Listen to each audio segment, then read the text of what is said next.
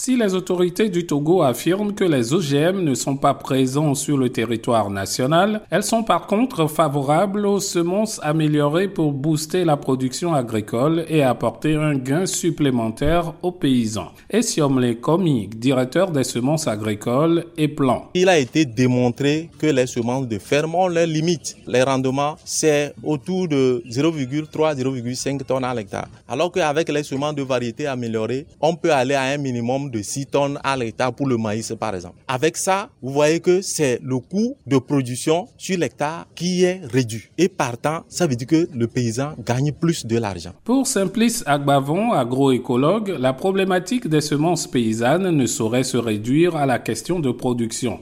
De plus, les semences dites améliorées, qui ne sont pas produites sur place, induisent une certaine dépendance des agriculteurs. Si on veut vraiment être souverain alimentairement, contrôler notre système alimentaire, savoir produire. Quand je veux produire, s'il n'y a pas de semences, donc je ne peux pas produire alors qu'il pleut. Alors s'il n'y a pas de semences dans les magasins, donc je ne peux pas, peux pas semer. Mais ça ne va pas. Donc il faudrait que le paysan à un moment donné ait ses propres semences et qui arrive à vraiment cultiver, à utiliser des techniques qui lui permettent de progresser d'un rendement de 1 tonne à aller à 3 tonnes. C'est l'homme Adouci Huetognon, point focal de la coalition pour la protection du patrimoine génétique africain Copagène, estime que la problématique des semences paysannes va au-delà de toutes ces considérations.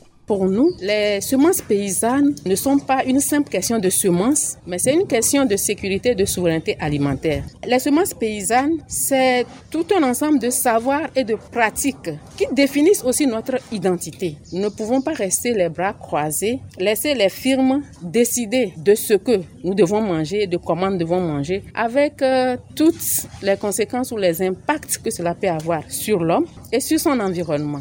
Asimaru Sandou Nyasingbe, président de la Fédération nationale des organisations des maraîchers du Togo, demande tout simplement une reconnaissance de leurs semences de ferme qui, selon lui, sont plus vertueuses que celles dites améliorées et qui viennent d'ailleurs. Ici, nous produisons des semences qui donnent de bons rendements. Il faut que la recherche reconnaisse ces semences-là pour que euh, les producteurs aussi participent. Parce qu'on ne peut pas aujourd'hui tirer un produit de quelque part et on oublie l'origine. C'est ça le débat. Et ce débat est loin d'être terminé. Un cadre de concertation nationale chargé de faire le plaidoyer auprès des autorités nationales pour la prise en compte de l'agroécologie dans les politiques agricoles vient d'être mis en place. Kossi Lomé pour VOA Afrique.